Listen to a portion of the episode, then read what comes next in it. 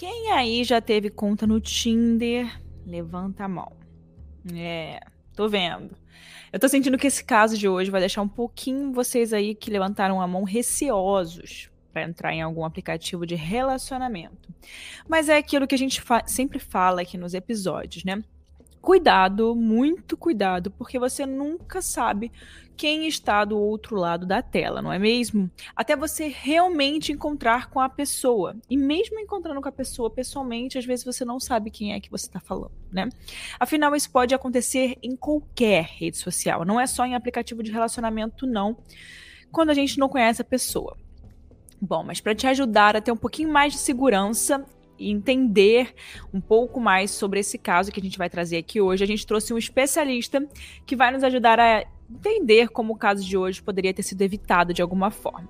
Ou seja, já chama aqui aquela sua amiga, aquele seu amigo que está procurando um date, está procurando um contatinho e envia esse link aqui desse episódio. Você pode fazer isso pelo YouTube, aonde quer que você estiver escutando a gente também, né? No Spotify, em qualquer plataforma de streaming, você consegue encaminhar esse episódio para qualquer pessoa pelo WhatsApp, dar um like no YouTube, também mandar o podcast, né? Para qualquer pessoa que você queira mandar. E também a gente tem uma lista enorme aqui de episódios, de casos, são quase 80 casos disponíveis aí para você escutar, maratonar. Então, se você está conhecendo a gente agora, busca aí nossos episódios e vai escutando. E vale falar aqui uma coisa muito importante: nosso podcast é um podcast independente, somos só duas pessoas trabalhando nele. E essa semana a gente bateu uma meta muito importante. Em um ano e meio de casos reais, a gente chegou a um milhão de plays. Se você me acompanha lá no Instagram, arroba Mirandas, com S no final, você com certeza viu eu postar sobre isso. E isso quer dizer muita coisa, gente. Não poderia estar mais agradecida e feliz com todos esses números. Muito obrigada por sempre apoiarem, por me mandarem mensagem dizendo para não desistir, para continuar com o, com podcast, porque várias vezes eu falava: "Ah, gente, talvez a gente pare no episódio tal", porque realmente é muito difícil você produzir conteúdo independente, sem ter ninguém te ajudando, enfim. Então é muito difícil. E graças a vocês chegamos a um milhão de plays. Tem muita novidade boa vindo. Vou contar nos próximos episódios, vocês vão ficar sabendo, claro, óbvio.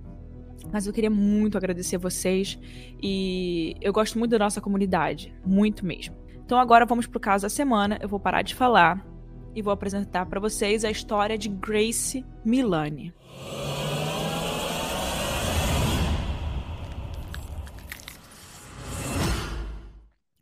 Grace M. Rose Milani nasceu no dia 2 de dezembro de 1996, em Wickford, uma cidade do condado de Essex. Ela tinha uma família padrão, com pai, mãe e irmãos. Vivia também numa casa tranquila, com uma família que a amava e dava para ela todo o suporte nas decisões que ela fazia para a vida. A Grace era a única mulher de três irmãos. Então já dá pra gente imaginar que ela era o xodó dos pais. E também deve ter sido muito criada com muito carinho, né? Todo o amor do mundo. Mas mais do que isso, ela era de fato uma menina super querida pelas pessoas próximas a ela e também muito bem relacionada com a família. No início do ano de 2018, ela se formou na faculdade de Lincoln, lá em Essex, num curso de marketing. Ela era uma típica sagitariana que adorava viajar, sair da rotina, conhecer coisas novas. Eu, melhor do que ninguém, sei disso, né? Sou uma sagitariana clássica, ascendente em Sagitário, tudo em Sagitário, gente. Então, aqui, essa sou eu, essa definição aí de Sagitário sou eu. E, enfim, assim que ela se formou, ela decidiu tirar um ano sabático e viajar. Né? No primeiro momento, ela foi para a América do Sul e depois ela partiu para Nova Zelândia. Isso é muito comum com jovens que acabam de se formar e, e antes de entrar para a faculdade tenham aquele ano sabático ali. Isso é muito comum na Europa e nos Estados Unidos, tá, gente? Os jovens fazem muito isso nesses lugares. Antes da gente continuar, bebam água. Não se esqueçam de beber água.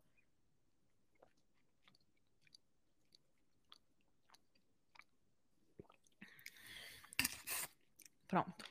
E quando ela estava na América do Sul, na primeira parte da viagem dela, ela passou cerca de seis semanas pelo Peru e compartilhava toda a experiência dela com a família. Então ela passeava, mas também mandava muitas fotos, ligava quase que diariamente para os seus pais, contava absolutamente tudo que ela estava vivendo.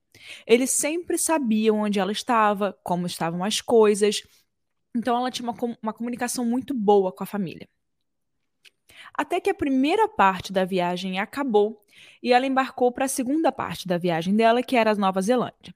Lá ela ia ficar cerca de duas semanas. A Grace desembarcou no dia 20 de novembro de 2018, próximo à ilha Upper North, e ela chegou a Auckland no dia 30 de novembro. E como eu já falei para vocês, a Grace fazia aniversário no dia 2 de dezembro. Nesse dia, os pais dela mandaram várias mensagens, claro, né? Os amigos tentaram fazer FaceTime, falar com ela para tentar dar parabéns. Só que a Grace não respondia nenhuma dessas mensagens. E ela estava completando 22 anos, do outro lado do mundo, literalmente sozinha, mas sempre estava perto do telefone e sempre se comunicava com os amigos e com a família. Então era muito esquisito esse fato dela não atender nenhuma ligação e nem responder as mensagens. E por causa disso, os pais dela, que já estavam preocupados, resolveram entrar em contato com a polícia. Quando a polícia teve acesso ao que estava acontecendo, o departamento de investigação resolveu rastrear algumas mensagens de texto, né, trocadas pela Grace ali, os últimos registros de mensagem dela. E aí eles encontraram uma mensagem do dia anterior, no dia 1 de dezembro, que a Grace tinha acabado de enviar para uma das melhores amigas dela, que morava na Inglaterra, a Amina. E nessas mensagens, a polícia descobriu que a Grace estava contando para a Mina que ela iria a um encontro né, com um gerente de empresa petrolífera. E elas estavam conversando sobre como seria esse encontro, nada de demais, né? A Grace estava super animada e disse que ia mandar mensagem para a amiga enquanto ela estivesse no encontro. E realmente, durante o encontro, a Grace enviou várias mensagens dizendo que ele era um cara ótimo, que estava tudo dando muito certo, que ela estava super feliz com o encontro. E ela aproveitou essas mensagens e falou para a amiga que estava com saudades e que amava muito, né, ela, que mandaria mensagem no dia seguinte contando tudo, explicando tudo como é que foi o date, porque ela estava ali no meio do, né, do encontro, não queria ficar atrapalhando mandando mensagem para amiga, né? Mas o que que aconteceu? A Amina, obviamente, não recebeu mais nenhuma mensagem da Grace depois daquela mensagem no dia 1 de dezembro. E com isso, a polícia dá continuidade às investigações, mas deixa claro que as informações que eles encontrariam nesse caso permaneceriam em sigilo, para que a mídia não atrapalhasse o andamento das coisas. Inclusive, eles já tinham um suspeito em mente e resolveram manter também esse nome em sigilo até dois anos depois. Só em dezembro de 2020 eles liberaram um nome por conta de uma ordem judicial. E esse nome era o de Jesse Shane Capson. Ele nasceu no dia 28 de dezembro de 1991, na Nova Zelândia, e ele era cinco anos mais velho que a Grace. Ele vivia uma realidade completamente diferente da realidade que ela vivia familiar. Né? Eles cresceram em ambientes muito diferentes. Ao contrário de Grace, o Jess tinha pais separados e viveu por muitos anos com seus avós. Depois de um tempo, ele foi morar com a sua mãe, mas voltou a morar sozinho de novo. Teve uma informação que a gente encontrou que ajudou muito a identificar a personalidade do Jesse. Teve uma época em que ele morou num lugar que era estilo uma pensão. E aí ele contou para o dono desse lugar que ele trabalhava como um jogador profissional de softball, que tinha sido contratado por um time mega relevante lá da Nova Zelândia e que estava só esperando o pagamento dos, jogador, dos jogadores se normalizar, né, para que ele pagasse os meses em que ele estava atrasado do aluguel. E foram mais ou menos oito semanas de atraso nesse aluguel, o que não fazia sentido, né? Já que ele disse para o dono do lugar que o time que ele jogava era apenas o maior time de softball da Nova Zelândia. Como eles não iam ter dinheiro para pagar os seus jogadores? Não é bagunça, né? Não é que nem no Brasil. Brincadeira, gente, mas assim, é, isso daqui a gente no Brasil a gente tem outro jeito de chamar, né? 171, que fica enrolando o pagamento de, de aluguel com desculpa. Mas o Jesse, ele era um mentiroso profissional. Então não importa o absurdo que saía da boca dele. Era difícil as pessoas não acreditarem no que ele dizia. Mas fora isso, a gente descobriu várias outras coisas também. Ele já falou que veio de família milionária, que era bacharel em direito internacional, que era herdeiro de restaurantes em Sydney, coisas desse nível, né? E aí, algumas pessoas que moravam na mesma pensão que ele ficaram bem desconfiadas com essas histórias, né? Porque depois de um tempo, as histórias começam a, a não fazer sentido, né? Opa, mas se essa pessoa é milionária aqui, o que, ela tá fazendo aqui? Enfim, não fazia muito sentido essas histórias. tempos depois, ele acabou se mudando para um outro lugar, chamado City Life Auckland Hotel. E voltando um pouco né, para essa época que as coisas aconteceram, em que a Grace ficou desaparecida e a polícia começou a investigar, eles foram atrás de todas as fontes possíveis: ligações, mensagens, redes sociais, tudo que vocês possam imaginar. Eles perceberam que, no dia 1 de dezembro, um dia antes dela ser dada como desaparecida, o Jesse fez um comentário em uma foto dela. Então eles decidiram usar isso como um ponto a ser investigado e foram atrás do Jesse para saber quem ele era. Alguns dias depois do desaparecimento da Grace, mais precisamente no dia 6 de dezembro de 2018, dois investigadores encontraram o Jesse numa praça de alimentação, né, de boa ali, comendo, e decidiram fazer algumas perguntas para ele. Perguntaram se eles se conheciam, né? Se ele conhecia Grace, se eles tinham se encontrado, fizeram algumas perguntas básicas. E o Jesse respondeu que sim. Ele disse que estava com ela no dia 1 de dezembro e que eles ficariam juntos até as 22 horas daquele dia e que depois eles nunca mais se viram. Até as 10 horas daquela noite e que depois ele nunca mais a viu. Ele contou para os policiais que conheceu a Grace no Sky City, que conversaram no bar e que depois desse encontro com a Grace, ele encontrou um outro amigo. Mas antes da polícia encontrar com o Jesse, eles deram uma baita investigada ali, né? Essa polícia da Nova Zelândia não é para iniciante, não, eles são muito bons.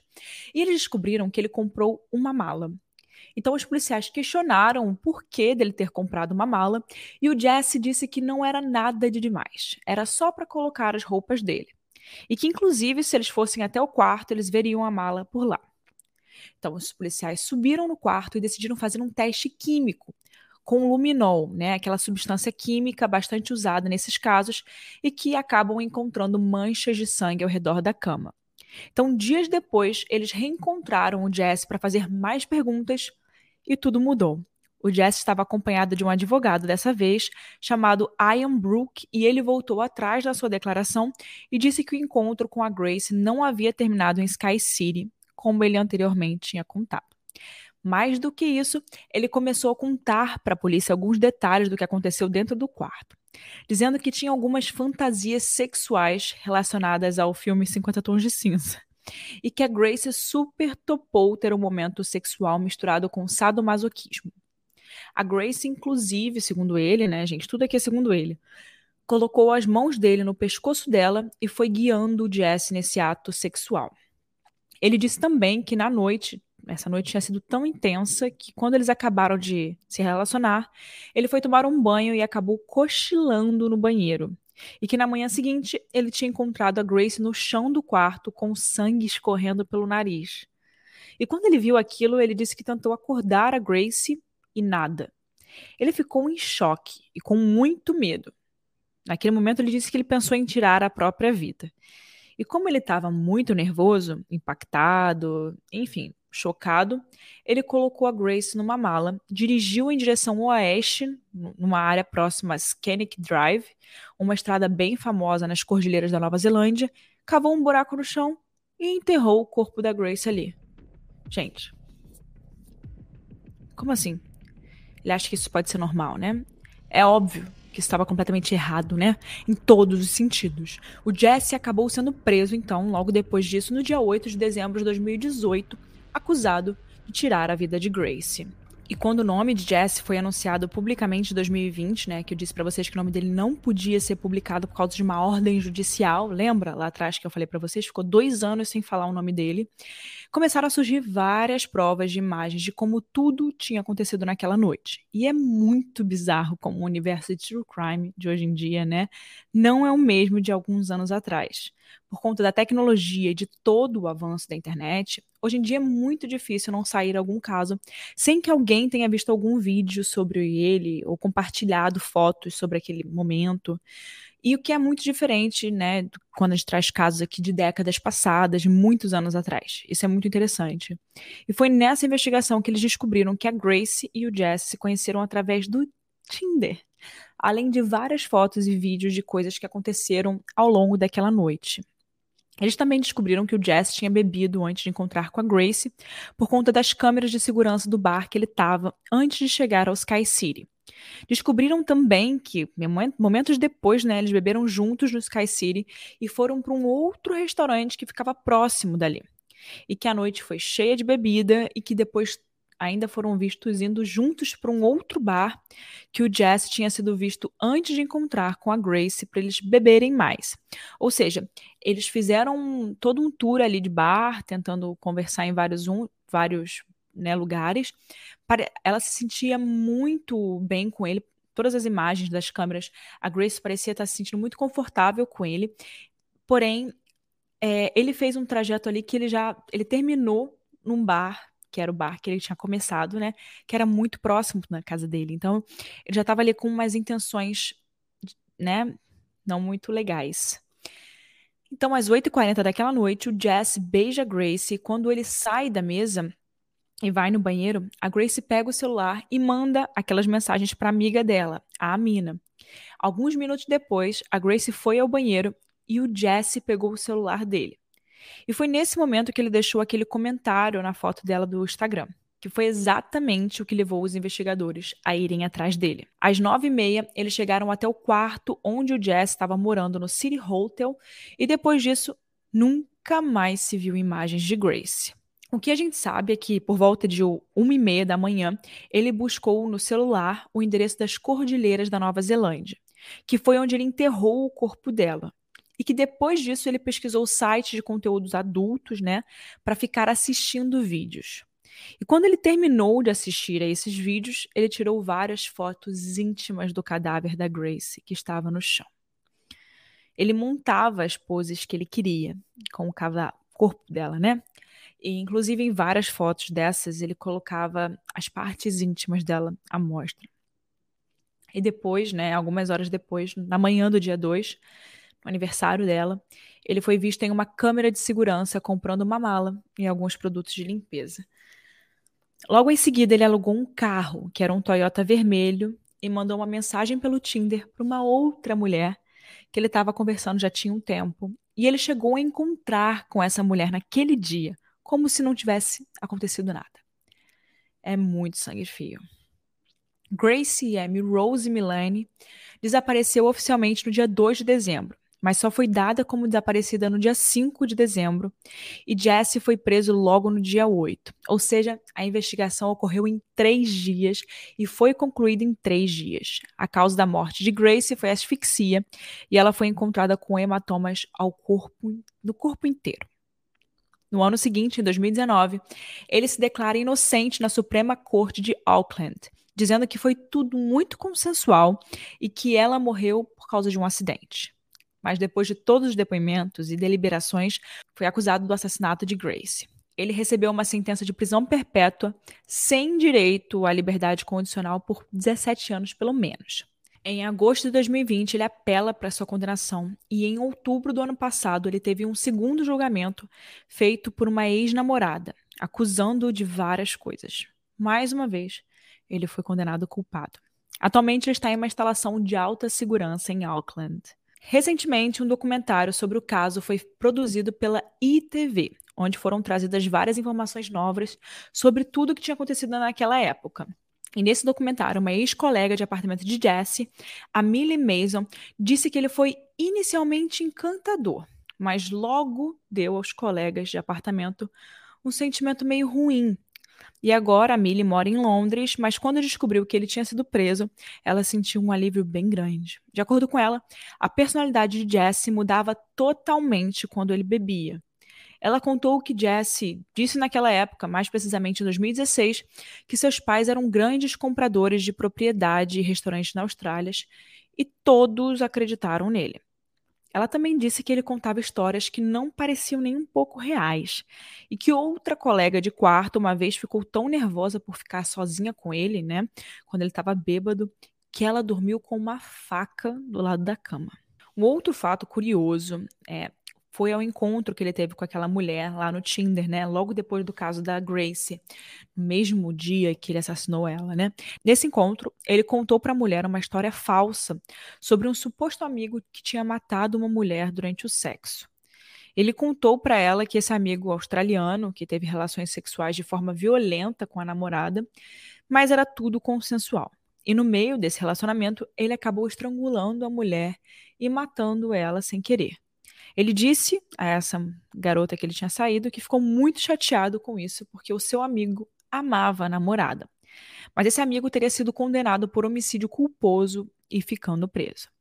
Essa mulher também confessou à polícia que no dia do encontro, Jesse queria que ela entrasse no carro dele.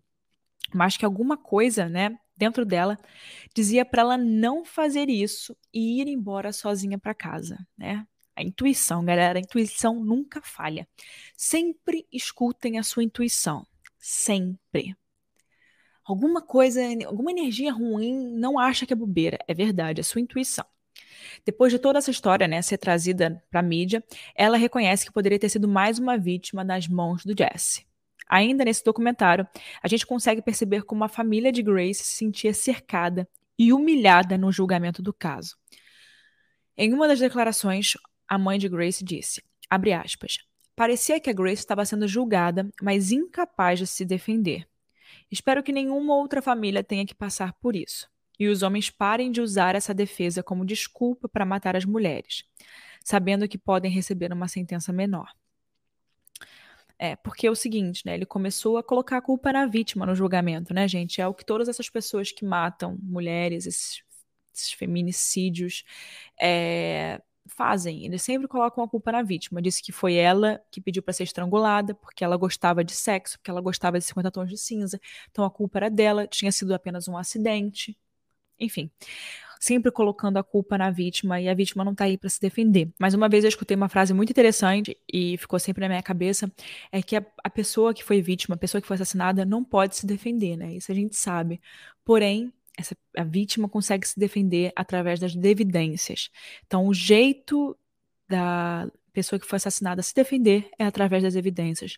Por isso que a gente tem que sempre guardar muito bem as evidências, olhar com muita calma, muito rigor. A polícia tem que fazer um trabalho muito bom, porque é ali que a pessoa que foi assassinada vai conseguir se defender. Bom, a minha opinião sobre esse caso, gente, é muito simples, né? É um caso claro de coisas que ela talvez talvez nem conseguiria ter evitado, né? De certa forma, ela fez ali a maioria das coisas que a gente faria como mulher, que é mandar para amiga que está saindo com a pessoa, né? Os pais sabiam da localização, as pessoas ela estava em contato com as pessoas, mas infelizmente ela confiou na pessoa errada. Ela foi se encontrar com a pessoa errada e ela estava gostando de sair com ele, de conversar com ele, e isso pode acontecer com qualquer uma de nós, qualquer um de nós, né? Então é muito bom a gente ver essas coisas para a gente poder ficar meio receoso no primeiro encontro, né? Tentar saber melhor quem é aquela pessoa, se realmente aquilo que ela está falando é verdade. Poxa, mas é esse cara trabalha em tal lugar petrolífero.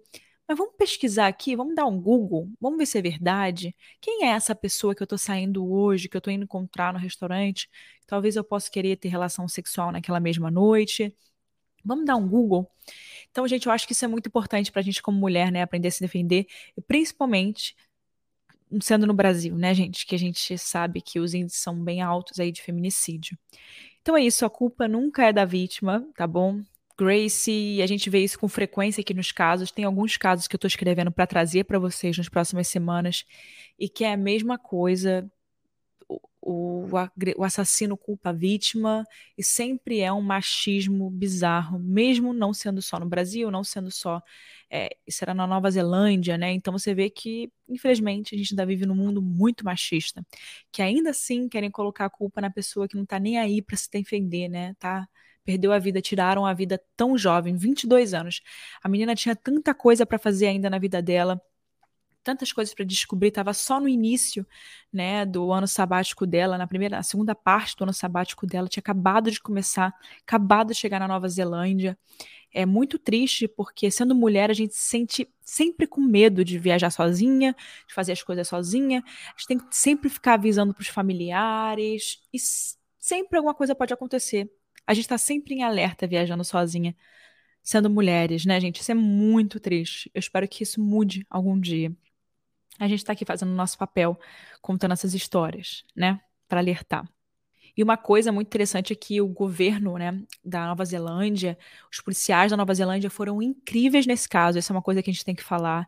Eles agiram muito rápido, eles conseguiram tirar tudo do Jesse a tempo de conseguir colocar ele na cadeia, dar uma prisão, né, uma, uma condenação muito boa, né, ele não, não, ele não vai sair da prisão, que é diferente também do nosso país. Então, eu acho que realmente o trabalho da Nova Zelândia foi incrível nessa parte. Inclusive, eles vieram a público na época do caso pedir desculpas à família da Grace, dizendo que eles sentiam muito, muito, muito pela perda da Grace, né, para a família e que eles não puderam deixá-la com segurança no país, né? Que ela estava no país deles sem segurança. É triste, né? A gente saber que alguma coisa poderia ter sido evitada. Mas estamos aí para trazer esses casos. E é complicado demais a gente falar de um caso como esse, ainda mais, né? A gente sendo brasileiro, que é o segundo país do mundo que mais usa aplicativos de relacionamento e que, ao mesmo tempo, é o quinto país no mundo né, em índices de feminicídio. A gente sabe que os aplicativos de relacionamento como o Tinder, o Happn, o Grindr e por aí vai revolucionaram os relacionamentos modernos. Hoje em dia, se você é solteiro, você tem a oportunidade de encontrar um grande amor e viver um relacionamento através desses aplicativos. E de fato, muitas pessoas até se casam.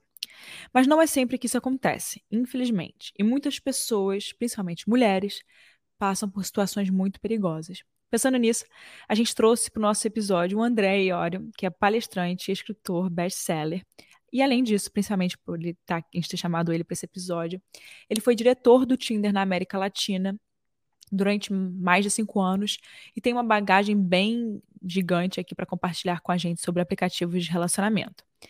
Então agora eu vou mostrar aí o um, um nosso papo com a Andrea.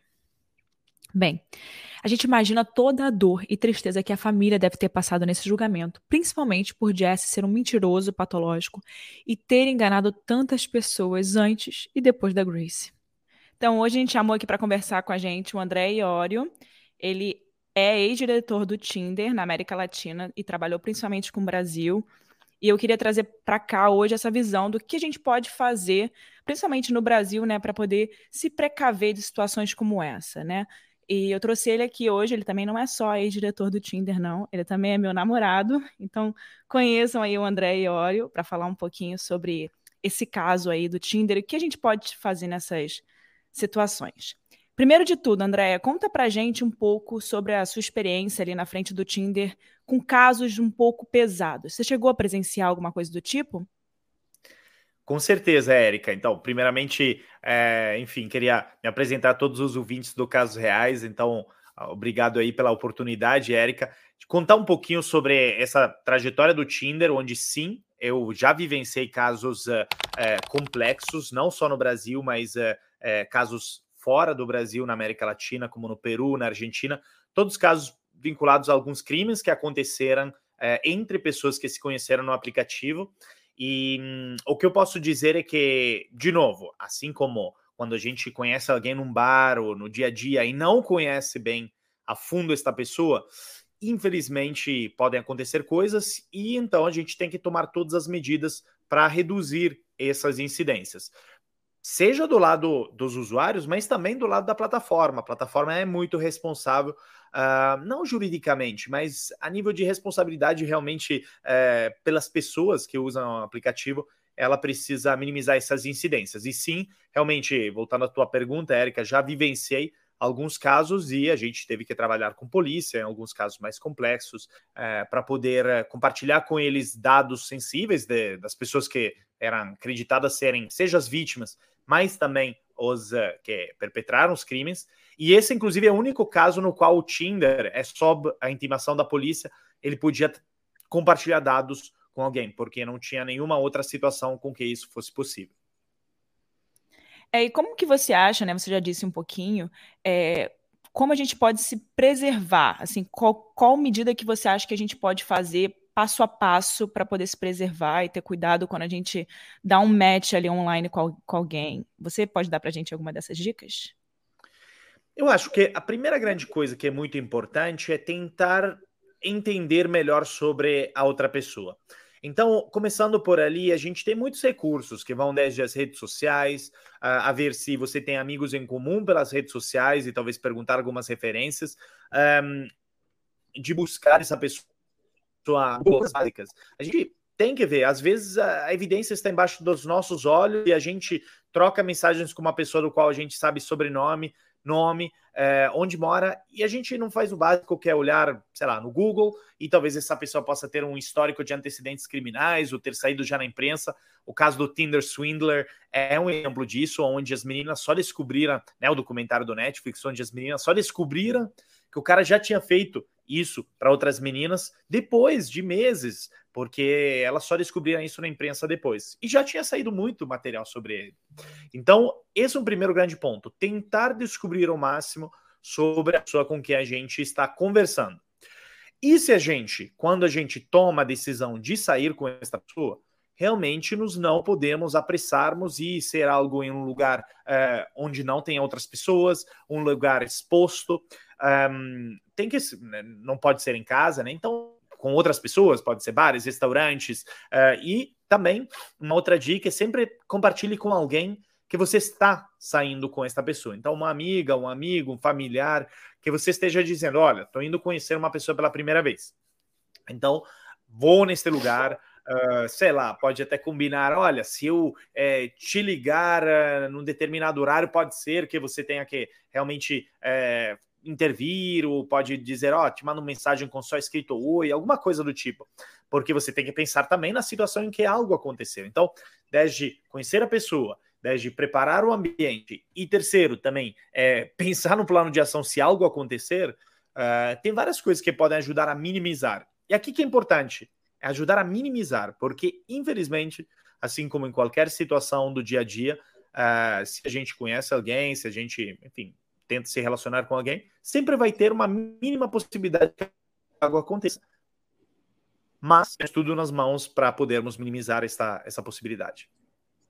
É, e falando especificamente sobre esse caso da Grace, Andréia, é, ela fez exatamente todos esses steps aí que você falou aqui pra gente, e é por isso que é um caso que a gente se sente muito mal pela Grace, porque poderia acontecer com qualquer uma de nós, né, mulheres, porque, primeiro de tudo, ela encontrou com ele em um lugar público, eles foram para vários bares, então tem gravações nas câmeras de segurança dele saindo de vários bares, e ele acabou terminando a noite num bar perto da casa dele. Então, eles beberam muito, tem gravações, enfim, eles foram para lugares públicos.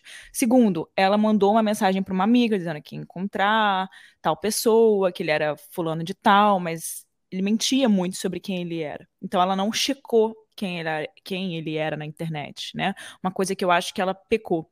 Porém, é, no caso da Grace, a gente viu que ela fez a, bastante da, desses steps que a gente falou, porém, ela se encontrou com ele em um ambiente, depois né, do ambiente público, em um ambiente privado, o que ocasionou o que aconteceu com ela. Então, eu acho que essa é a principal lição desse caso, é tomar muito cuidado com quem né, você vai para um hotel, é antes conhecer a pessoa direito, e além disso, André, eu queria te fazer uma pergunta para a gente encerrar. Eu queria entender se esse caso acontecesse na América do Sul e você tivesse à frente da, né, no Brasil e você tivesse à frente do Tinder. Como é que vocês lidariam com um caso desse? Teria, Érica, pelo menos duas grandes frentes a serem trabalhadas com um caso como esse. É, infelizmente, um aplicativo não consegue antecipar ou prevenir um caso como esse acontecer. É, então, de novo, voltamos àquele assunto que tudo é feito para minimizar a incidência, mas não tem como excluir a possibilidade, a mínima possibilidade que aconteça algum crime. Agora, infelizmente, neste caso da Grace, eu acho que, por exemplo, podia, eu não sei o quanto eles beberam, podia ter, por exemplo, mais um cuidado a já não beber demais num primeiro encontro ou num segundo encontro com alguém que você não conhece ainda tão bem. Então tinha algumas coisas que pudessem minimizar, mas ela realmente seguiu passo a passo, infelizmente aconteceu, e aí é onde a famosa sorte entra em jogo. Mas uh, quando a gente olha para o que uma pessoa responsável por um aplicativo como o Tinder, onde po podem acontecer crimes, uh, tem que fazer, são duas grandes frentes. Uma é a frente jurídica. O que que precisa ser feito a nível jurídico para poder é, fazer com que o, o, assassino ele seja, uh, digamos, seja uh, investigado. Então, por exemplo, para ver se ele já feito, tem feito isso com outras pessoas, uh, para descobrir talvez outros potenciais crimes, ver se potencialmente tivessem outras vítimas, coletar, por exemplo, informações de outras pessoas que tivessem contato com a vítima para pegar porque talvez ele, se não me engano, nesse caso, ele é, falou alguma coisa muito estranha para uma outra menina que ele conheceu no dia seguinte, ou outro dia, enfim. Então tem o lado jurídico, de ter que trabalhar a nível jurídico com a justiça para poder uh, ajudar no processo. É, para ajudar no julgamento é, da pessoa, para fazer com que essa pessoa justamente ela tenha a, a pena mais uh, dura, né, diante uh, do que ela fez. Esse é um primeiro ponto. Mas tem um segundo grande ponto que eu, uma situação hipotética que tivesse que lidar com esse caso, é, talvez seria até a mais delicada, é o caso da opinião pública. É o caso de como você trabalha com a imagem do Tinder para, obviamente, trabalhar e cooperar com a justiça e mostrar que você está fazendo isso, ao mesmo tempo de passar a imagem de que você juridicamente não é responsável, porque infelizmente poderia ter acontecido se ele estivesse conhecido naquele mesmo bar.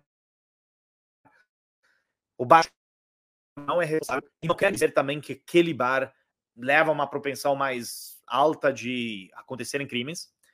E você também tem que trabalhar muito a opinião pública de que o aplicativo continua seguro, e isso você faz tomando medidas, seja a nível de funcionalidades de produto, então implementando botões de segurança ou, ou, ou, novas ferramentas, mas também a nível de imprensa, talvez eu botando a cara, como já tem acontecido no passado, uh, passando essas dicas né, para o público, uh, da, diante de TV, de imprensa, uh, e também, de novo, lembrando que a gente tem que tomar cuidados e que a gente, se quer conhecer novas pessoas, se expõe a este risco, mas que o Tinder não é um aplicativo que leva necessariamente a esse tipo de crimes e que a gente faz de tudo para combatê-los.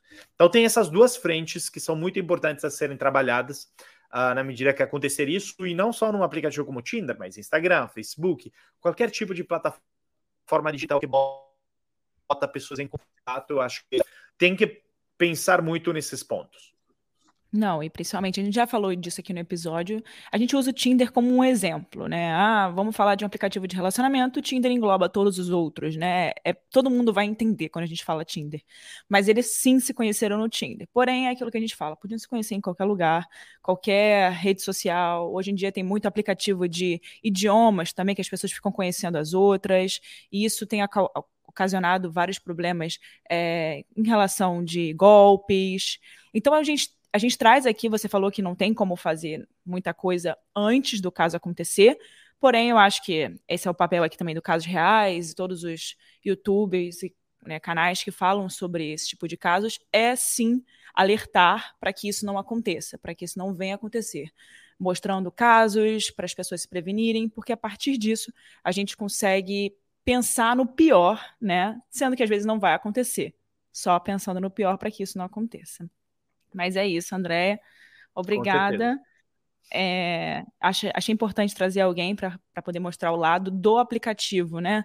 Como é que vocês fariam se isso, né, isso acontecendo. É isso. Muito obrigada, André. Muito obrigado, Érica. Tchau a todos os ouvintes do Casos Reais. Então é isso, pessoal. Espero que vocês tenham gostado do episódio essa semana. Não deixem de compartilhar, de interagir aqui. Eu sempre deixo uma pergunta para vocês no final do episódio, vocês sabem. E eu quero sempre ver a resposta de vocês. Eu sempre vou lá checar a resposta de vocês. Então não deixe de me mandar.